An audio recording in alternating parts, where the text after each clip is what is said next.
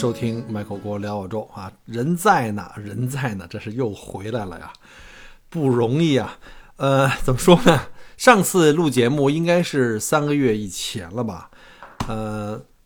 我因为其实我自己都不知道啊，我是因为这段时间突然间打开那个喜马拉雅，在就是听那个历史的类的这个这个传记的东西，然后呢听历史的时候呢，突然发现呢系统给我提示说有不少留言，就之前也有啊，呃，我可能最近不是最近了，应该过去的这个三四个月的时间都很忙，然后呢。回复大家在节目就喜马拉雅平台里面的节目的留言的这个机会呢，就比较少，或者说比较更新的不及时吧，然后回复的也比较慢。那这两天看了很多留言，看了很多是可能很长时间以前的啊，一两个月以前的的留言。当然了，我看到最新的一个留言，让我心里真的是触动了一下，因为我自己都不知道我多长时间没更了。然后有 有听留言说已经三个多月没更了，好吧。所以今天抱着特别大的这个内疚啊。我上班的时候就在考虑今天跟大家说点什么。其实想说的东西特别特别多啊，然后呢，我就在今天在那个呃班伊普那边，就是离墨尔本从我们家过去六十公里，可能从墨尔本市区大概是八九十公里吧。嗯，我开车一个多小时回回来，我路上就一直在想跟大家来讲什么，因为要讲的话题特别特别多，毕竟这么长时间啊，不管在工作、生活上，还有一些其他的一些东西上，都有一些想法。然后想利用这个时间来跟大家沟通一下，因为每天现在都特别的，就是起得很早。现在你看，明天早上又是五点半起床，六点钟出发哈，我就把做咖啡、做早餐、洗脸刷牙就冲出去了。然后午餐已经刚刚在做好了，放在冰箱里，明天早上抓起来就可以跑。然后呢，下班大概是天黑吧，墨尔本现在天黑，冬天还好一点啊，五点半，夏天可能要大概七点半、八点才能天黑，所以夏天经常就更长的班儿。那今天就想赶紧回来。就是洗个澡，吃完饭赶紧就给大家来闲唠几句吧，好吧？这个没有什么特别多干货，如果有听友是想来听干货的话，也没有什么干货，就是把最近的一段时间的一些经历吧，来跟大家来说一下。当然这里也是有一些挺跌宕起伏的啊，咱就说那个我最想最想跟大家分享的一个事儿，就是之前刚刚发生完之后这些事的时候，我就一直想跟大家马上更新一下。但是后来就各种各样的事情就给耽误了，你知道这个拖延症啊，这个懒癌晚期没办法，所以呢，这个事情也让我觉得赶紧跟大家说吧，因为这种事情以后再发生的话，可能都没机会跟大家汇报了。这句话叫做“大难不死，必有后福”啊？为什么呢？因为我在原来不管是我的啊，不管是我的音频节目，还是我的现在这个视频节目。里面都有介绍过现在的这个棒棒糖的工作，包括中间的一些辛苦和危险，对吧？大家可能对辛苦有了解。这个工作起的叫比较早。呃，对了，插一句哈，就是我不管在喜马拉雅还是在这个其他的一些平台，像什么某书小某书啊，或者是在其他的平台，包括我的视频的视频，就是我的微信视频号里面哈，有一些在呃国内读书，或者是可能工作了已经，也有一些在澳大利亚的。因为看过我之前分享的那个棒棒糖那个工作呢，就特别感兴趣啊。然后呢，有人就了解要了解加我的微信啊，或者在平台里面给我留言。然后包括还有人要可能已经考了证，据说在其他公司找工作也不容易。然后呢，希望我能够帮忙。是这样的，就是这份工作哈，我不希望我之前的节目或者是我的那个视频可能给大家带来一个假象啊。我在我。现在有一个视频号，我自己的视频号 Michael 过聊澳洲，我有两个号啊。原来那个号是因为不是我的微信啊，就是是我们家那个领导的微微信啊，他先申请到的。呃，是 Michael 过聊澳洲和 Michael 过在澳洲。那聊澳洲里面就是有一个我置顶的一个视频内容，就是介绍在澳大利亚当棒棒糖的这么一个过程。那就是揭露了一些，就是他。给大家表面上带来的一些什么什么怎么钱多事少离家近啊这种，其实也不是的，还是蛮辛苦的啊。后面随着我那是我干了可能三个月吧，做了一期视频。然后随着我现在已经做了整整两年了，然后包括我之前也分享过，在这个行业里面做工作的话呢，其实有很多时候呢是非常非常危险的。我记得应该是呃劳工部吧，还是说那个就是就是 Work Safe，就是讲了一下，好像在澳大利亚工作的所有这些工作里面，好像是这个。呃，最危险的前三名里就有这个 traffic controller，就是还是蛮风险很大的，因为现在在路上，呃，一个我之前讲过，可能有很多人开车不集中精力，比如看手机，对吧？然后我之前就碰到过几次很大的风险，就冲着我来的那个车，他没看见我啊。然后还有就是酒精啊，或者是毒品啊，这都是挺风险挺大的。那我来跟大家分享一下，我五月十九号就那天我上班，五月十九号的那天也是我今天现在这个项目，这项目很长，这个火车。大家可能知道，那个 Gippsland 这边的火车线在有一个大的升级啊，可能要两年时间，现在已经完成了一年半了，还有半年多吧。然后呢，就是那天呢，我会按照工作的要求，我会在一个就铁路沿线的一条公路上，跟它紧挨这条公路上，因为要在公路旁边要做那个呃铁路的维护的那个工作，所以要在那公路上设一些这个限速。然后呢，好让那些工程车辆进来，然后进到那个火车的这个匝道里面去。就是火车和公路中间会有一些每隔一段会有一个缺口，它会让这个车进来检检修铁路进行维护这样的。但是呢，那条公路呢是个一百公里限速的一个高速啊。大家知道，澳大利亚的公公路没有像国内那种，就是一百公里肯定就是全封闭了，甚甚至这个双向四车道、单向四车道，这双双向八车道了已经。但是实际上在澳大利亚很多公路呢。单向单车道，然后呢就给设到八十甚至一百，就感觉就非常不负责任那种感觉啊。这就要求大家对这个交规要特别遵守，因为你速度很快的时候，如果你一旦疏忽或者是存侥幸心理的话，就很容易出问题。那那天呢，我就差一点跟大家就基本上就没机会汇报这个这个事件了哈。现在已经算当时叫惊魂未定啊，当时我一个星期以后。我还说想跟大家汇报一下，后来就因为拖了，就拖到现现在。现在想想也还是历历在目，挺恐怖的。啊，就是我在那个一百公里的时速的那个公路上呢，在我那个工作段里边，我就提前很久，因为我们那个警示牌要在大概在四五百米以前就开始放前方施工啊，就大家伙看到那个 D，我们叫 Digman，就挖土那个小人那个标志啊。啊，橙红色的，然后呢，还有叫 road work ahead，就是前方道路施工。然后呢，再有一百米到两百米，再放一个那个大的白色的那个四十 ahead。然后再往后呢，再是这个什么什么这个 PTS，我们叫 prepare to stop。然后上面一般都是写个四十限速，还有一个就是举着那个牌子的那个符号，我们叫 Batman，就举牌子的小人儿。然后包括它所有的这个进入主路的那些岔路口，我们都要放这牌子来提醒。然后呢，每一个牌子之间的间距，比如像一百米，呃，像一百公里的的这个高速的话，我们要大概在一百五十米到两百米要设这个警示牌，一就是间隔啊。那从第一个牌子到我们真正施工路段的话，大概得有四五百米了。结果那天早上呢，其实我们去的时候天刚刚亮，然后呢，我已经把整个这条路啊，这条路就从我施工段的向东。和向西各五百米吧，都已经都摆设好了我们那些警告牌，而且那个时候刚刚天亮，车辆还算比较少，但问题就是，呃，视线并不太好，而且呢，大家可能早晨起来刚从家里出来，可能那个状态啊，还是从被窝里刚出来，还没有完全进入到那个特别清醒的状态，所以这个特别特别。小心，呃，其实事故高发的时候呢，经常会在凌晨，还有就是这个下班以后天黑的时候，天黑以后，就大家可能辛苦一天了，而且注意力啊不集中，或者说呃急于回家吧，迫切回家。那我的情况是怎么回事呢？就是我已经把那个东西牌子做好了以后呢，我们就需要把其中的一条路给封起来。就是把单向一条路给封起来，然后两边各有一个 traffic controller，就是两个这个人可以举牌子单向通行。就是他先放向西的方向，我再放向东的方向，这样的双方拿对讲机去沟通。结果在我们还刚刚把车停好在工作段内，还没有开始进行封路，但是所有的路上的警示牌都已经具备的时候，这时候因为我们的后面有一个大概一百五十米长以外呢，有一个。呃自然弯儿啊，自然弯儿，这时候就有辆大，就是一辆大巴，就是一个校车，叫 school bus，school bus 就开过来。这时候我们其实看到那个车，但是我们认为是我们是安全的，因为他们已经看到这个限速要求也减速，而且现在是早上没有车，呃，单向虽然只有一条线，但是他自己走他自己的那个线是没问题，因为我们把车停到了路肩上，就停到了那个那条路的旁边那个土土路上，路肩上。然后的我车身上呢，就所有闪光灯啊都开着，我们也开，我们也穿着闪光服，戴着安全帽，按照所有的安全规则要去做。然后这时候呢，我们俩要从车上开始，从车尾啊，车头冲着那个东的方向，我们从车尾站在车尾开始往下来捡那个锥桶。大家可能看到那个雪糕桶吧，中国叫雪糕桶吧，我们我们叫锥桶，叫 coins，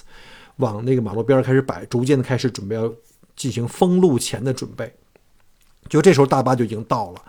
当我转身拿这个桶的时候，我同事他的脸的方向是冲着马路啊。当然他想叫，他去他自己说想叫，他当时已经来不及了。那个车就直接奔着我们两个这和我这个这辆 Ute 就过来了。结果呢，就很幸运的是，这个大巴司机他我我猜啊，到现在为止我都是猜想，他不是说完全嗯把视线离开了公路，而是说他可能因为车上坐了一一一校车的学生。啊，你知道那帮学生像十几岁的孩子们会比较吵，各种各样的声音、音乐、聊天呀，可能会对司机造成一定干扰。这是我站在他的立场上帮他去开脱的啊。呃，他可能被分心了，而且呢，当当时他在撞上我们这个 use 的时候，就是我们这辆工程车的时候，他的对向车那条车道是空的啊。即便我们停在路肩，他可能觉得他的车比较宽嘛，他可能觉得会距离会比较近。通常。如果对向车没有车的话，他会向对向车去借道，而且那条路是个直路，可能大概能看出去一公里到两公里都没有车，他就应该向右边借道过去。结果呢，他没有借道，他还是在这条道道上行驶，但是呢，他给左边预留的距离太太少了。当然了，澳洲的道路都比较窄一点哈，可能将将够他这个大大车的。结果这个大呃这个校校车啊，这校车整个的这个车的左侧。和我的，我们知道澳洲是右侧方向盘，对吧？我的车停在路肩上，那我们是左侧通行。那我的车在路肩上的话，正好车从后面出来，司这个大巴司机从呃后面过来以后呢，整个把我这个车的右侧司机的这个位这一面全部给蹭了。还好是蹭，不是正撞，因为当时我们两个人就在这个 U 的正后方。如果他这辆车再向左边或者向路肩再偏一米的话，当然偏一米的话，它说明他完全就对这这车失控了，因为车就已经离线了，你知道吗？那如果要离开一米的话，我那同事就玩完了。我估计我也不会好哪儿去，因为我可能也就离那个路肩也就一米多点儿，所以我觉得特别的恐怖。当时我转身的时候已经发生了，就看见那个车已经。踩急刹车，呃，但是已经撞上我们的车，就是蹭过去我们的车，然后随着车体的一阵的晃动，然后呢，我我一看这车还行，从外观上看没有问题，但是这一侧的槽帮，大家知道那种小的 Ute 就是小轻型卡车，呃，就是应该国内叫皮卡吧，它的这一侧槽帮的那个下面那个固定的螺栓啊，还有下面这个手把手那个锁呀，以及我这一侧的车门和反光镜全部都给刮了，嗯，但是还好，就是没有发生那种正碰，只是刮。但是这样也很严重了，那那个大车司机赶紧就靠边停车，在我们前面靠靠边停车，下了以后马上就来检查我们两个人是不是都安然无恙，还好比较幸运哈，我们两个都没有任何问题，但是给我俩吓得够呛，然后这个司机呢就赶紧啊向我们道歉说，哎呀不好意思啊，那个刚才可能留的预留空间太小了，其实其实他确实是。没有注意到，或者说他可能注意力没被分散掉。另外一个还有一个很严重的问题，就是他一定一定没有按照我们限速要求降到四十公里。因为你降到四十公里的时候，你的车速很慢了已经。然后当你距离我们的距离超过一百米的时候，你一百米四十公里限速的话，你到一百米以前的那个距离的话，他去判断，因为我们那个灯是非常多，大家可能知道啊，我们的车灯打开上面还有一个架了一个闪光灯。就是我们叫这个 arrow board，就是一个能够液压杆把它支起来的，上面有箭头向右转，或者是那种 disco light，就那种警示灯。你不可能说自己没看见，而且你如果车速够慢的话，绝对是可以避让成功的。而且右侧的对行车辆是没有的，所以呢，就毋庸置疑，这个我们的第一个判断就一定是这个司机。没有遵守这个限速，也没因为是法律，而且也没有，就是也肯定是被分神了。就他下了，他下了以后，先看我们两个没有问题。这个时候后面紧接着就开始有其他车辆开始到了，甚至有其他大巴开始到。但是因为我们发生事故，这个地上还有各种碎片呀，可能占了大概半条通行道，所以对面的车就要借道对方的车道过来，这样的话就造成了两边可能会有冲突。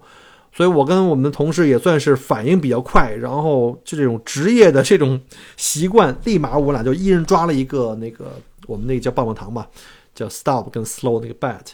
然后我们俩就各自站在一头，就开始直接就开始紧急的这种叫做我们叫 short flow，叫做对呃叫单向通行，就是单次单向通行的这样的。然后同时呢，我让同事打电话赶紧去报告我们的这个项目的经理和我们的这个 TL。就是我们的这个交通负责交通管理的这个头，然后就一会儿好几辆车就赶紧过来，然后包括还有一些 TC 过来帮忙，因为我们两个人还要，呃，他们要过来看看我们有没有问题，然后顺便要保确保这个单线通行这个设置的要符合要求，因为要放锥桶把所有的车都给围起来，然后这时候还要拍一些照片，幸亏我当时的就是这个。第一直觉特别好，就是我马上拍出了，就掏手机就把这照片就给拍了，包括车的位置、车撞的位置，呃，我的车撞的位置，他的车撞拍的特别特别特别详细。到后来这个事情都处理完了，他们都没有照片，就还要跟我来要。结果这个事情结束之后呢，那个大巴司机。就把大巴上的学生啊，让其他大巴逐渐一台一台都都给分流走了，然后啊，首先保证这些这孩子们不能那个上学迟到，然后这大巴也被开走了，因为它本身没有什么大的问题，只是刮蹭嘛，嗯，然后呢，我们就我们的这个项目经理就是管这个整个铁路的安全的，我们有 HSE 的官员和这个 traffic 的这个 supervisor 都会过来，然后跟我们两个人当当事人嘛。要开始了解每一个细节，我们要把知道这个事情的就是来龙去脉，然后要知道这个事情的责任在哪儿。因为任何这种项目发生了任何的小的事故，有有的时候我们叫 incident 或者叫 accident，甚至还有叫有一种叫 near miss。near miss 就是呃。偶发，但是没有造成任何的结果，就发生了，但是没有造成任何的恶果。但是这个这个风险是在这儿了，只是我们运气好，这叫 near miss。都是按照条例的话，都是要必须呃文字记录，并且要上报给这个这个客户，就是铁路方以及我们施工方，以及还有就是我们交通管理公司。但这件事情本身是没有我们两个的任何责任。但是因为像这种标准的流程，这种事故后的处理流程。呃，我做了这么两年，我发现各个公司基本上都差不多，都是基本上有一整套的这个这个预案。首先就拿其他的 TC 把我们替替换掉，然后两个我们两个人就分别就要去提供这个口供吧，类似像口供，来提供更多的这个细节来给到公司和给到项目方，然后包括像警察要提供相应的这个证据，因为保险公司也需要，警察也需要。那这个结果就很简单，一定是这个大巴司机的问题。然后大巴司机以及公司他们的公司呢，会通过他们的保险公司来向我们进行赔偿啊。当时还有一个特别有意思的就是，就是除了问我们这个整个的事故过程之外，他我们那个 HSE 过来，首先就就是叫做呃 Health and Safety 还有 Environment 这个 officer 是专门负责这个安全类的。然后呢，先问，哎，你怎么样，Michael？你怎么样？你你你是不是受惊吓了？你还能不能继续工作？然后我们我那个搭档特别逗，叫 Troy，这哥们儿本来就不太爱上班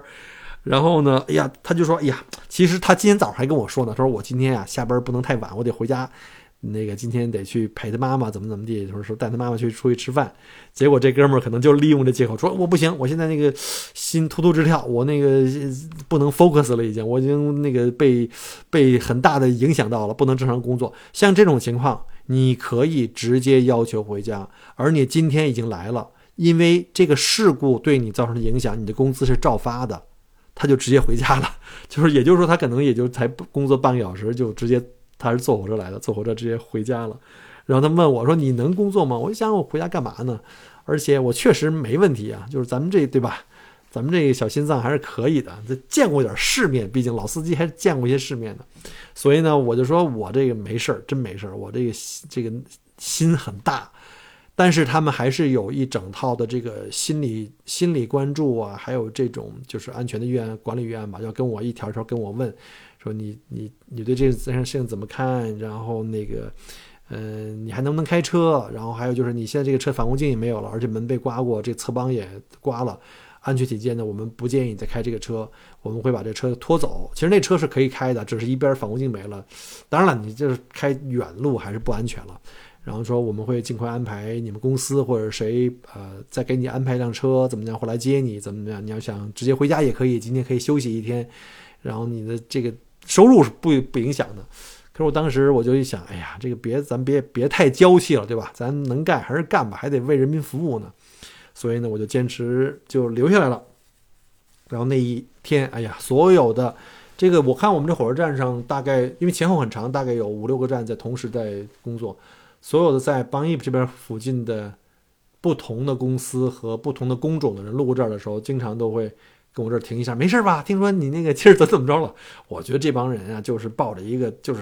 看热闹来的啊，看热闹嫌事儿小那种。然后那个前后呢，可能大概有两三个这种安全官员啊，或者说这种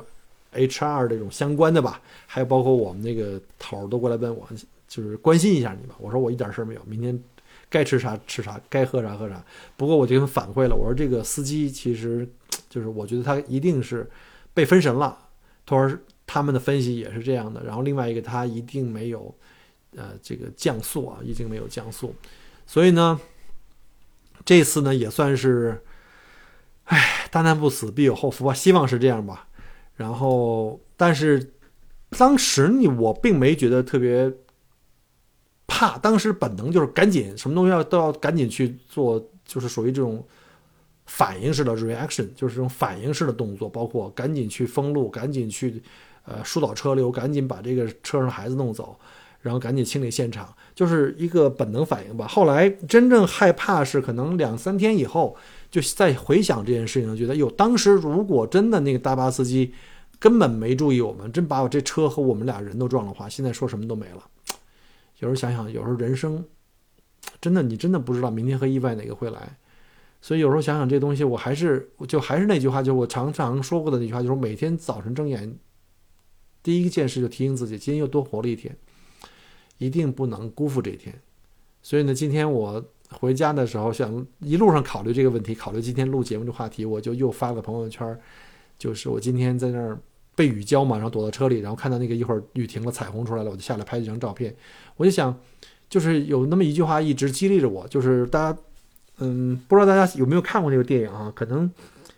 我猜可能八零后、七零后、六零后都看过那个《泰坦尼克号》那个电影，当时 Jack 跟 Rose 那个爱情故事。但是我跟观众的就是，就我记得特别清楚的就是当时 Jack 趴在那个木板上，啊，不是那个 Rose 趴在木板上，然后 Jack 身体已经已经。就是不能支持了。他跟 Rose 说的最后一句话就是 “Make each day count”。所以呢，这句话一直，嗯，是我的座右铭吧，或者说，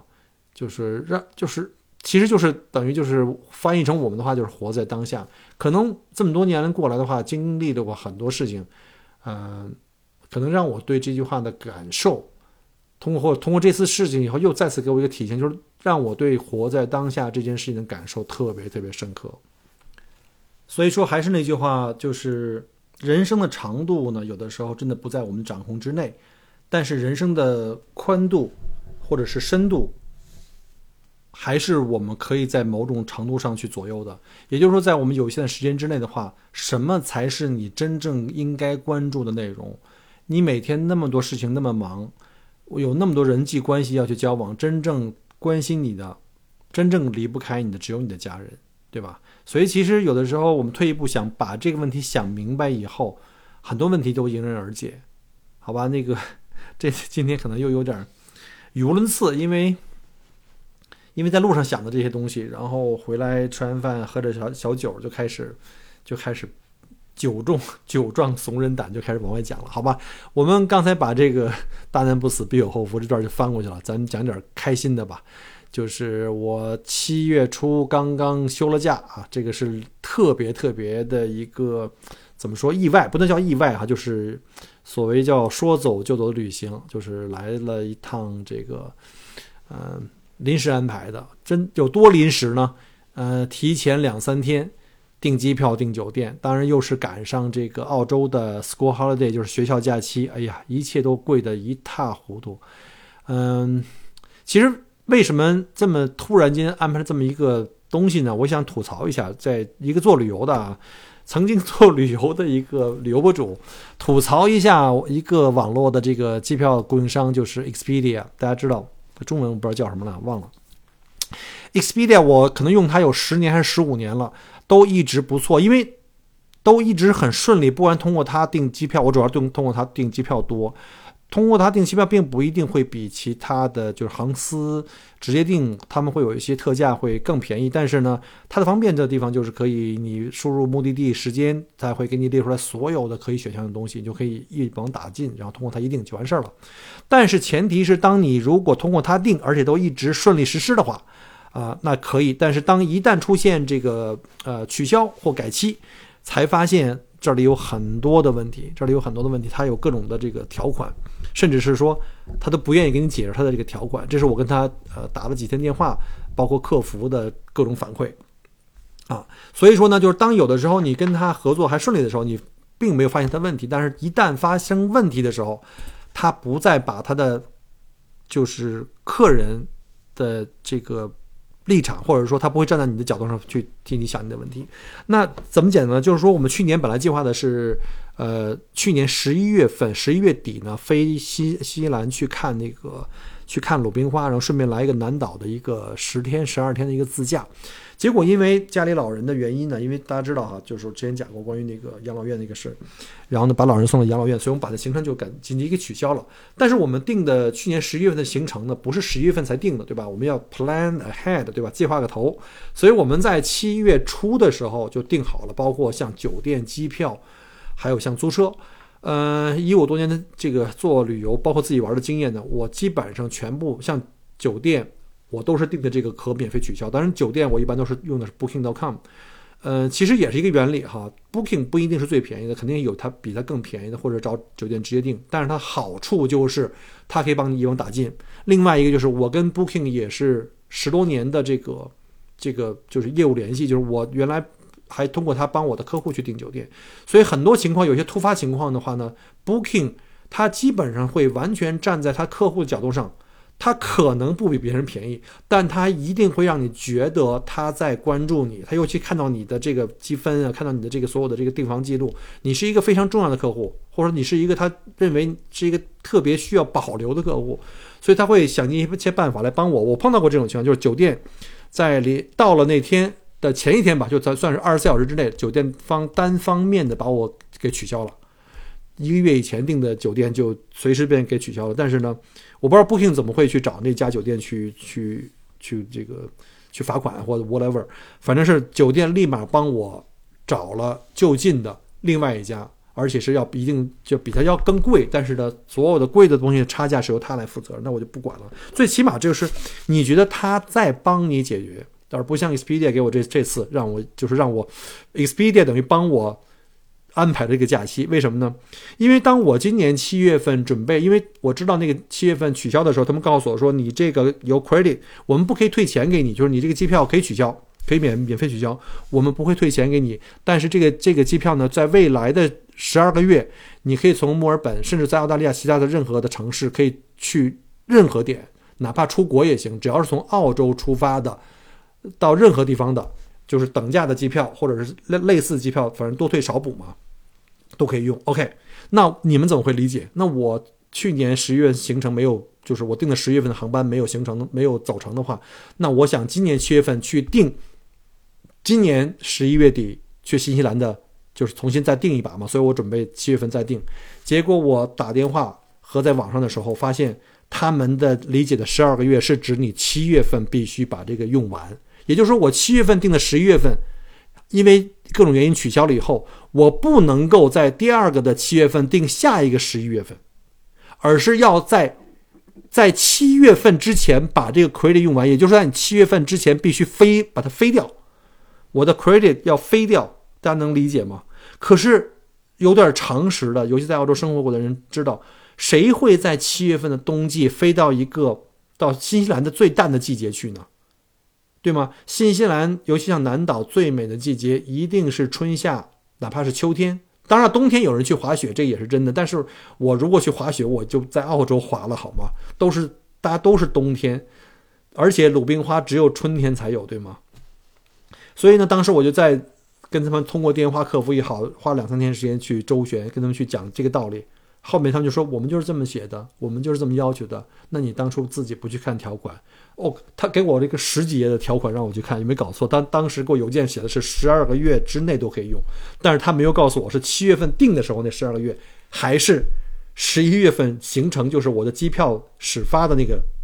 十二开始计十二个月。所以呢，当时我就哎，我就已经头头疼了。我说 OK，我说我我服了，我说你们是必胜客，对吧？你们永远正确，那我用好了。那我用吧，反正正好我也是想躲开墨尔本这个冬季，我想干脆就带着家人就出去玩吧。结果呢，赶上了一个旺季，就说也就是说我从我从这个墨尔本飞黄金海岸，因为我去黄金海岸嘛，在昆士兰的东海岸，竟然机票和去新西兰往返一样，去新西兰更远啊，而且对吧？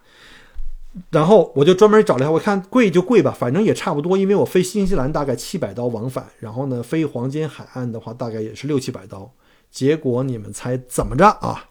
结果说，哎，您这个是因为从墨尔本从不是飞新西兰了，是改飞到另外一个地方了啊？我说你们告诉我的是可以改。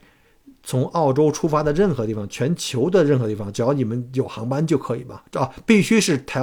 必须是这个 Qantas，就是必须是原来的承运商。那我说承那个 Qantas 有国际的太多了，国内的也很多，那我就选黄金海岸。而且我专门找了一个航班价格跟我是一样的，我基本上不用怎么花航班的费用了。结果人家给出的答案是。你每个人还得花各种的什么这个改 booking 的费用啊，各种的什么调剂的费用啊，各种的 service charge，结果一出来，每个人还要再多交三百刀。也就是说，我飞新西兰往返才不到七百刀，结果我飞黄金海岸的话呢，本来应该是六百五十刀到六百九十刀，结果我还要给每个人再多花三百刀。哎，我都已经头大了，算了，跟 Expedia 到此结束了。以后再我跟我跟他说了，我说我会。让我所有的朋友以及我的客户们，当然了，你们你们愿意继续用它是没问题的。但是我希望你们从我的教训里能够学到一点：第一，以后订这种呃计划比较远期的项目的话，最好像酒店，嗯，航班最好是能够可以取消的那种 package。我的我的订酒店习惯从来都是这样的，包括我订的那个租车公司，所有东西都退回来了，只有。这个 Expedia 这个机票不能退，我知道这个在航司也是这么要求的，但是他这个十二个月这个纯纯属耍流氓。下回我就直接去找航司去订了，反正他这个也不一定便宜很多啊，反正就是顺便吐个槽吧。除此以外呢，这个行程还是不错的。我们当时就是想去度假，不是旅游啊。大家知道黄金海岸我去过很多次，然后呢就想找一个下楼就可以吃饭啊、酒吧呀、购物特别近的地方，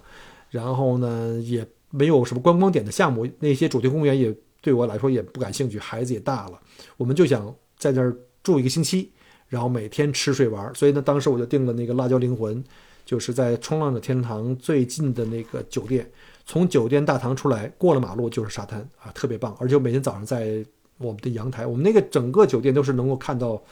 那个大海的，看日出。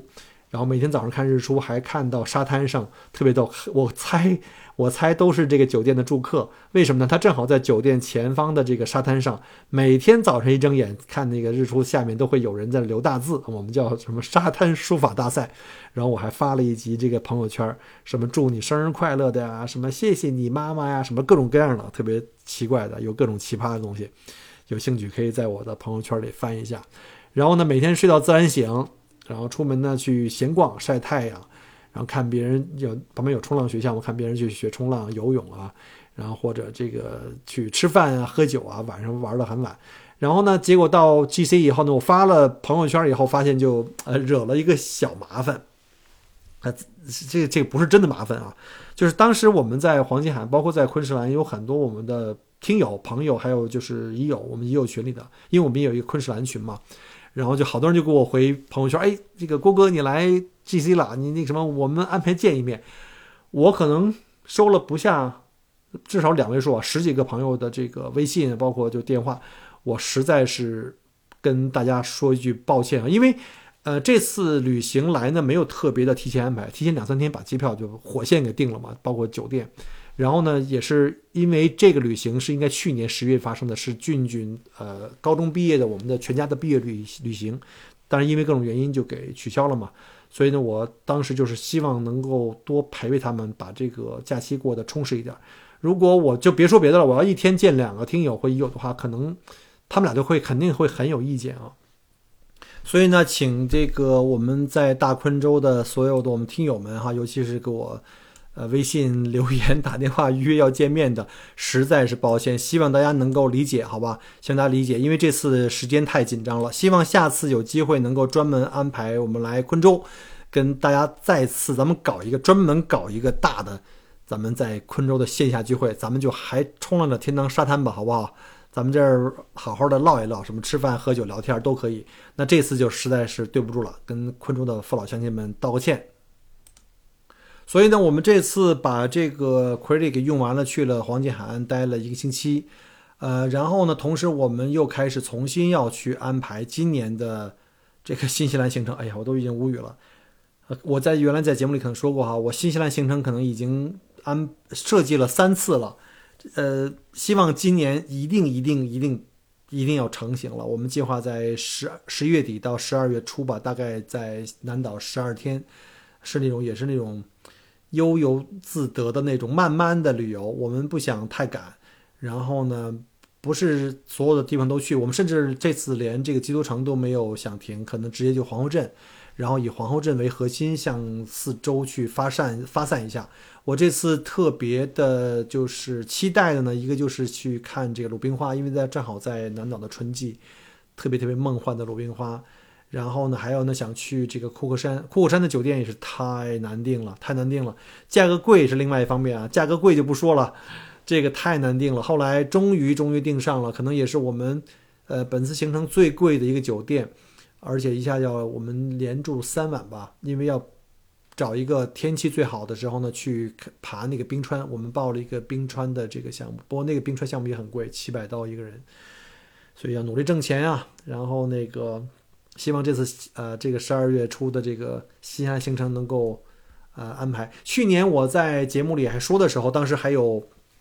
就是还有这个听友，也是我们澳洲的啊，好像是我们布村的一个老乡，然后跟我说：“哎，Michael，你你什么时候去？你把时间告诉我，路线我也不计划了，我就跟着你一块儿走一遍就好了。”当时我特别为难，因为因为不是说我不愿意哈，有的时候是真的很难，我的行程不由我来决定，分分钟可能被取消。幸亏幸亏他没有。幸亏幸亏他没有跟我一起走，否则的话我这就说不去就不去了。所以我现在都已经不敢约任何朋友一起出去游了，因为我自己经常就是抬脚就走，说不定哪天我就出发了。所以呢，这个这次一定要成型了，这次再不成型的话，真的是说不过去了。然后呢，再说几个小事儿吧。一个就是啊，之前在节目里埋了个坑，就是大家就是有人问我说神神秘秘的说你要换工作吗？我说那个确实是想换一个工作。然后之前因为有一个朋友也是。哎，都怪这朋友吧，真的是怪这朋友。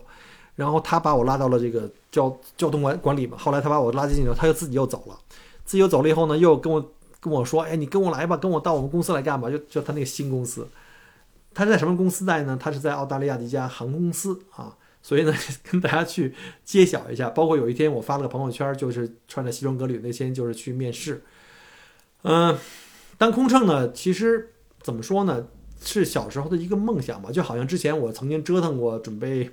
准备去报名当警察呀，或者甚至是上那个澳大利亚那个国防军的这个这个参加这个国防部啊这个招兵的工作呀，甚至是还想什么当那个大客车司机啊，就长途货运的那种，其实是一个梦想。当然，你说它有多大的这个现实感呢？嗯，包括像我们家陆老师，其实并不同意，并不或者说并不赞成我做这个。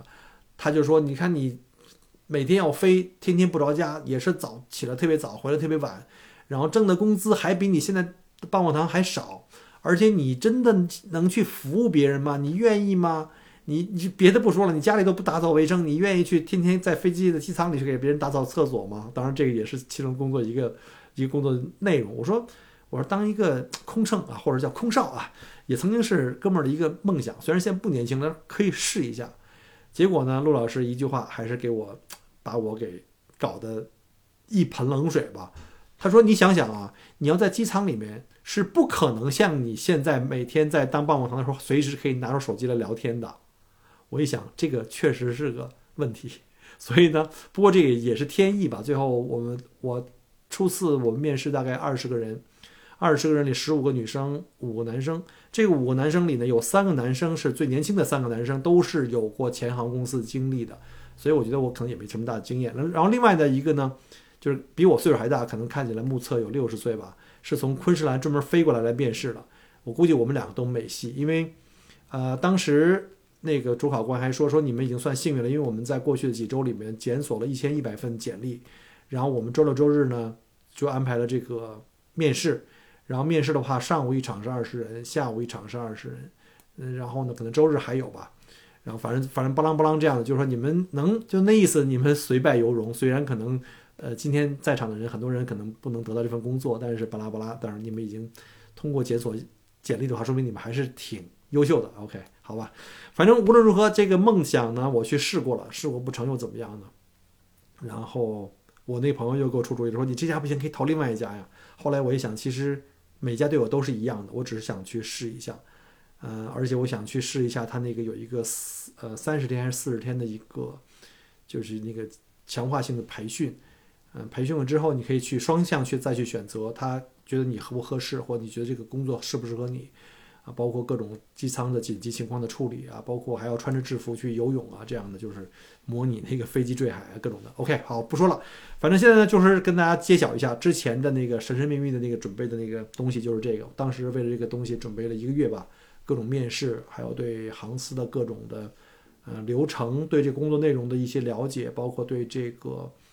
呃航空公司的一些这个面试的技巧吧，很多东西，反正就算过去了。我觉得人生嘛，就是。还是那句话，就是，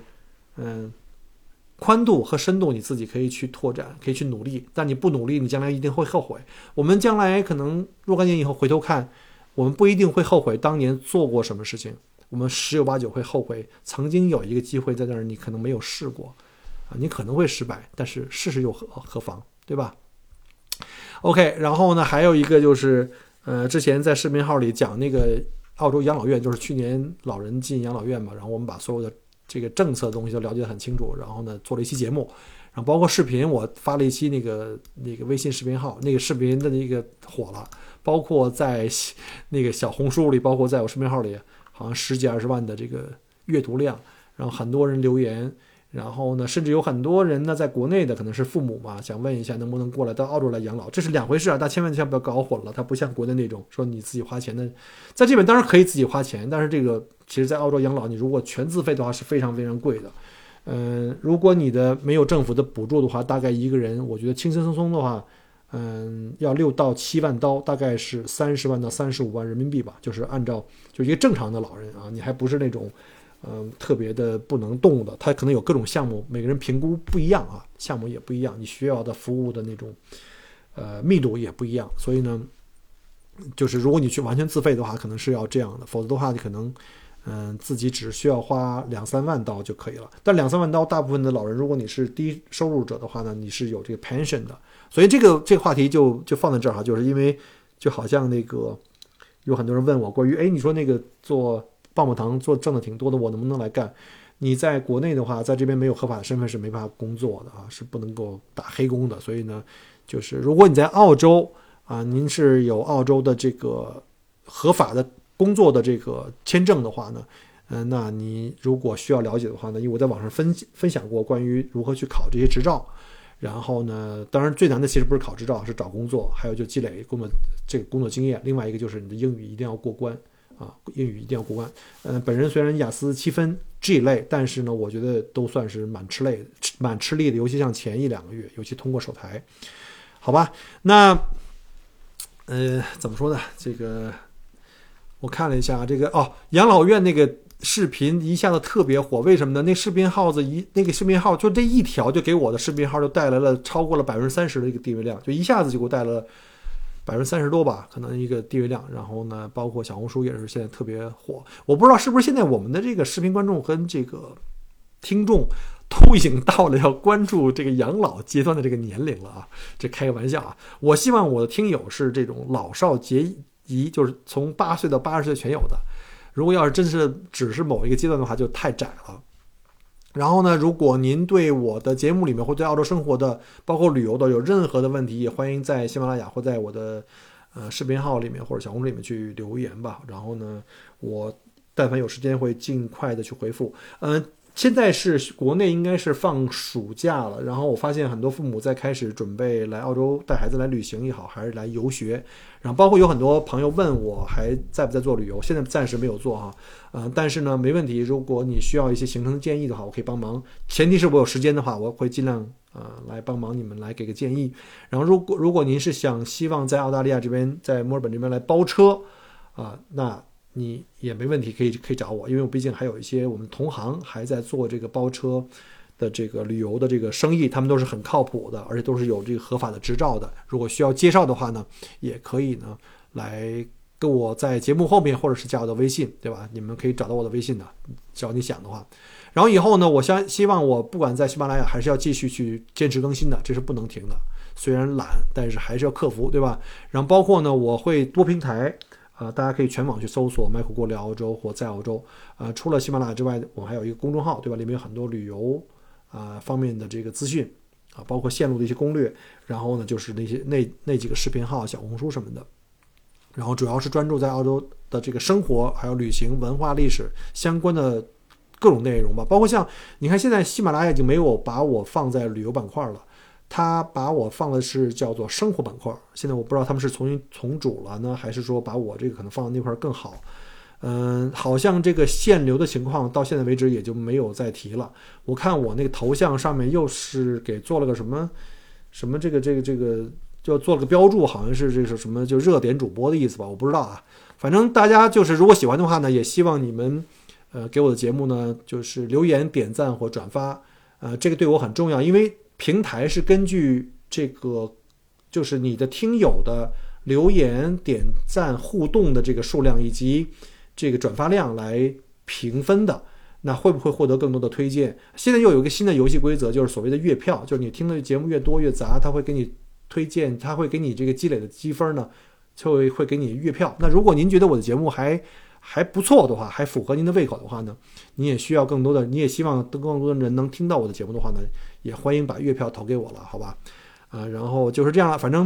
以后呢，还有就是一个一个栏目，我还想继续做，就是关于采访澳洲生活的华人，啊、但不是一定是都是什么明星大款啊，一定是普通人，呃，普通华人，我们在澳洲是如何打拼，并且在这扎根的，然后他们的一些生活经历的分享，毕竟我自己的。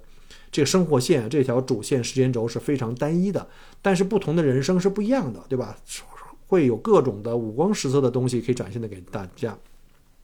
那基本上节目呢，将来还是要继续去做的，好吧？然后最后一个呢，就是刚刚讲到旅行啊，我又回想了一下，我上一次回国探亲是一八年，到现在已经是整整五年了，从来没有离家这么久过，就不用说了啊。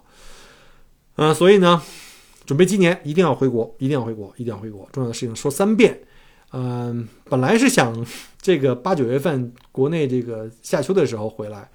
嗯，北京秋天是最美的嘛，而且想利用这时间呢，想去祖国的美好的河山再看一遍，包括像新疆啊，包括像西藏。结果呢，我这段时间一直在看攻略，发现网上的那些旅游攻略简直恐怖。今年可能大家都在放开了，在国内旅游，特别多景点都是全都是人，像什么青海湖那边都。这个那个了，对吧？各种的什么景点，什么建了围墙了，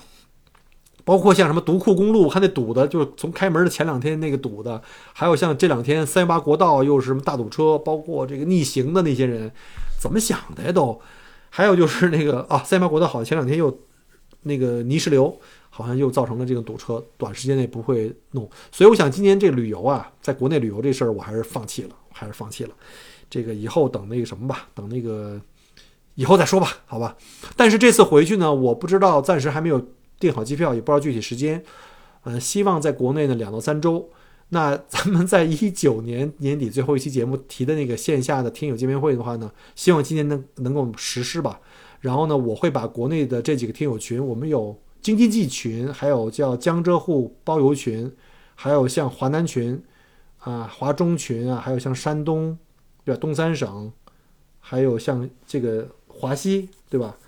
呃，这几个群都有了，然后呢，想在群里也先跟大家问问，就是如果大家有兴趣，还希希望了解，就是见面当面了解一些澳大利亚，包括像留学、移民、旅游的一些话题的一些东西的话，如果感兴趣的话，我可以看看能不能坐高铁或者飞过来跟大家见个面啊。大家看大家需要了，呃，首先在北京肯定是可以了，对吧？北京毕竟自己在家嘛，嗯、我想到时候在群里来再落实吧。然后呢，也可以提前征求一下大家的感兴趣的话题，大家想了解澳洲什么内容，我可以提前做一些准备工作，上网做一些呃查询啊，包括数据啊，包括一些相关的内容啊，做一些准备吧，不要打这个无准备之战，对吧？然后呢，但是因为各种因素的考量，我们因为场地的限制呢，人员的规模也不可能太大，我估计应该要控制在五十人以内，就每一个地区的人数控制在五十人以内吧，好吧？那基本上都是这样，然后首场就暂定北京，肯定吧，先到北京了。然后呢，如果要是超过五十人的话呢，我们还是以这个报名的顺序为准，好吧？那有什么问题的话，欢迎在节目后面给我留言，或者在我们的听友群、已友群里面来互动。嗯、那就顺祝大家晚安。哦，还没报今天的时间啊，今天是墨尔本七月十八号星期二下午，应该是晚上九点钟，好吧？